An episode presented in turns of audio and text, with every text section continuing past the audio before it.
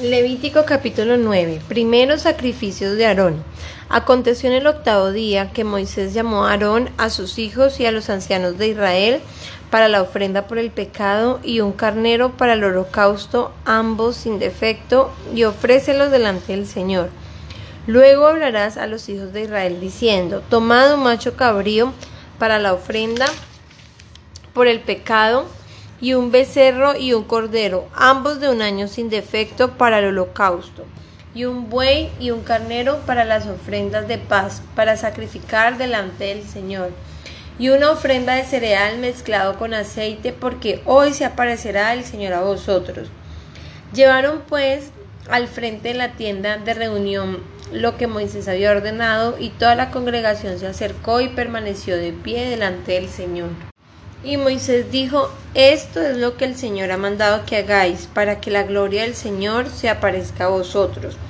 Entonces Moisés dijo a Aarón, acércate al altar y presenta tu ofrenda por el pecado y tu holocausto para que hagas expiación por ti mismo y por el pueblo. Luego presenta la ofrenda por el pueblo para que puedas hacer expiación por ellos, tal como el Señor ha ordenado. Se acercó pues Aarón al altar y degolló el becerro de la ofrenda por el pecado que era por sí mismo. Y los hijos de Aarón le presentaron la sangre y él mojó su, y él mojó su dedo en la sangre, puso parte de ella sobre los cuernos del altar y derramó el resto de la sangre al pie del altar. Después quemó sobre el altar el cebo, los riñones y el lóbulo del hígado de la ofrenda por el pecado, tal como el Señor había ordenado a Moisés. Sin embargo, la carne y la piel las quemó en el fuego fuera del campamento. Luego degolló el holocausto y los hijos de Aarón le dieron la sangre y la roció sobre el altar por todos los lados. Y le dieron el holocausto en pedazos con una cabeza y los quemó sobre el altar. Lavó también las entrañas y las patas y las quemó con el holocausto sobre el altar. Luego presentó la ofrenda por el pueblo y tomó el macho cabrío para la ofrenda por el pecado que era por el pueblo y lo degolló y lo ofreció por los pecados como el primero. Presentó también el holocausto y lo ofreció conforme a la ordenanza. Después presentó la ofrenda de cereal y llenó de ella su mano y la quemó sobre el altar, además del holocausto de la mañana. Luego degolló el buey y el carnero el sacrificio de las ofrendas de paz que era por el pueblo, y los hijos de Aarón le dieron la sangre y la roció sobre el altar por todos los lados. En cuanto a los pedazos de cebo del buey y del carnero, la cola gorda, el cebo que cubre las entrañas, los riñones y el lóbulo del hígado, los pusieron sobre los pechos de los animales sacrificados, y él quemó los pedazos de cebo sobre el altar. Pero Aarón Presentó los pechos y la pierna derecha como ofrenda mecida delante del Señor, tal como Moisés había ordenado. Entonces Aarón alzó sus manos hacia el pueblo y lo bendijo, y después de ofrecer ofrenda por el pecado, el holocausto y las ofrendas de paz, descendió. Y Moisés y Aarón entraron en la tienda de reunión, y cuando salieron y bendijeron al pueblo, la gloria del Señor apareció a todo el pueblo. Y salió fuego de la presencia del Señor que consumió el holocausto y los pedazos de cebo sobre el altar. Al verlo todo el pueblo gritó y se postró rostro en tierra. Levítico capítulo 10 El pecado de Nadab y Abiú. Nadab y Abiú, hijos de Aarón, tomaron sus respectivos incensarios y después de poner en ellos fuego y echar incienso sobre él, ofrecieron delante del Señor fuego extraño que él no les había ordenado. Y de la presencia del Señor salió fuego que los consumió y murieron delante del Señor. Entonces Moisés dijo a Aarón, esto es lo que el Señor habló diciendo, como santo seré tratado por, por los que se acercan a mí, y en presencia de todo el pueblo seré honrado. Y Aarón guardó silencio. Y Aarón guardó silencio. Llamó también Moisés a Misael y a el Zafán, hijos de Uziel, tío de Aarón, y les dijo, Acercaos, llevad a vuestros parientes de delante del santuario fuera del campamento. Y ellos se acercaron y los llevaron fuera del campamento todavía en sus túnicas, como Moisés había dicho. Luego Moisés dijo a Aarón y a sus hijos, Eliezer e Itamar, No descubréis vuestra cabeza ni rasguéis vuestros vestidos para que no muráis y para que él no desate todo su enojo contra toda la congregación. Pero vuestros hermanos, toda la casa de Israel, se lamentarán por el incendio que el Señor ha traído. Ni siquiera saldréis de la entrada de la tienda de reunión, no sea que muráis, porque el aceite de unción del Señor está sobre vosotros y ellos hicieron conforme al mandato de Moisés. El Señor habló a Aarón diciendo, No beberéis vino ni licor, tú ni tus hijos contigo, cuando entréis en la tienda de reunión para que no muráis. Es estatuto perpetuo por todas vuestras generaciones. Y para que hagáis distinción entre lo santo y lo profano, entre lo inmundo y lo limpio, y para que enseñéis a los hijos de Israel todos los estatutos que el Señor se ha dicho por medio de Moisés. Y Moisés dijo a Aarón y a los hijos que le quedaban, Eleazar e Itamar, tomad la ofrenda de cereal que queda en las ofrendas encendidas para el Señor y comedla sin levadura junto al altar, porque es santísima. La comeréis pues en lugar santo, porque es la porción tuya y la porción de tus hijos de las ofrendas encendidas al Señor, porque así me ha ordenado. Sin embargo, el pecho de la ofrenda mecida y la pierna de la ofrenda podéis comer en un lugar limpio tú y tus hijos y tus hijas contigo, porque han sido dadas como la porción tuya y la de tus hijos de los sacrificios de las ofrendas de paz los hijos de Israel. La pierna que fue ofrecido levantándola y, y el pecho que fue ofrecido meciéndola los traerán junto con las ofrendas encendidas de los pedazos de cebo para presentaros como ofrenda mecida delante del Señor. Así será para siempre la porción tuya y la de tus hijos contigo, tal como el Señor ha ordenado.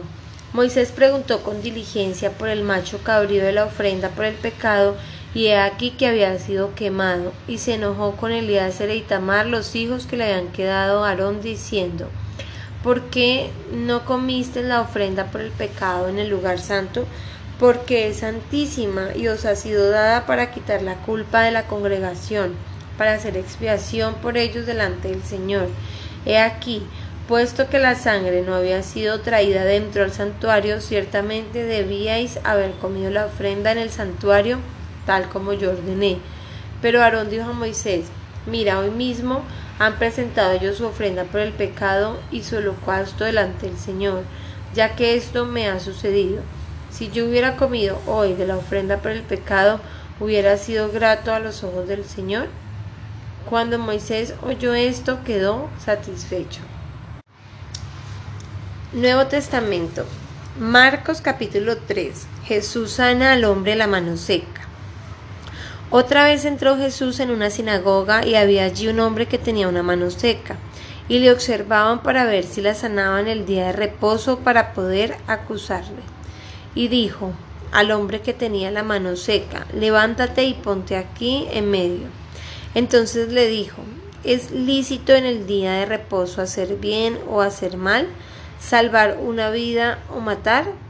Pero ellos guardaron silencio, y mirándolos en, torno con enojo, entristecido por la dureza de sus corazones, dijo, el hombre extiende tu mano al hombre extiende tu mano. Y él la extendió y su mano quedó sana. Pero cuando los fariseos salieron enseguida comenzaron a tramar con los herodianos en contra de Jesús para ver cómo podrían destruirle. Jesús se retiró al mar con sus discípulos y una gran multitud de Galilea le siguió y también de Judea. De Jerusalén de Idumea, del otro lado del Jordán y de los alrededores de Tiro y Sidón, una gran multitud que al oír todo lo que Jesús hacía vino a él y dijo a sus discípulos que le tuvieran lista una barca por causa de la multitud para que no lo oprimieran, porque había sanado a muchos de manera que todos los que tenían aflicciones se le echaban encima para tocarle. Y siempre que los espíritus inmundos le veían caían delante de él y gritaban, diciendo tú eres el Hijo de Dios, y les advertía con insistencia que no revelaran su identidad y subió al monte, llamó a los que él quiso, y ellos vinieron a él. Y designó a doce para que estuvieran con él y para enviarlos a predicar, y para que tuvieran autoridad de expulsar demonios. Designó a los doce, Simón, a quien puso por nombre Pedro, Jacobo, hijo de Zebedeo, y Juan, hermano de Jacobo, a quienes puso por nombre Boanerges, que significa hijos del trueno.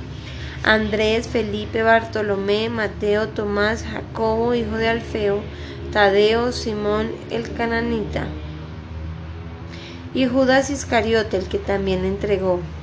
Jesús llegó a una casa y la multitud se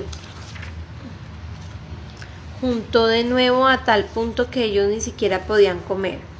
Cuando sus parientes oyeron esto, fueron para hacerse cargo de él, porque decían está fuera de sí. Y los escribas que habían descendido de Jerusalén decía tiene a Belcebú y expulsa a los demonios por el príncipe de los demonios. Y llamándolos junto así les hablaba en parábolas. ¿Cómo puede Satanás expulsar a Satanás? Y si un reino está dividido contra sí mismo, ese reino no puede perdurar y si una casa está dividida contra sí misma, esa casa no podrá permanecer.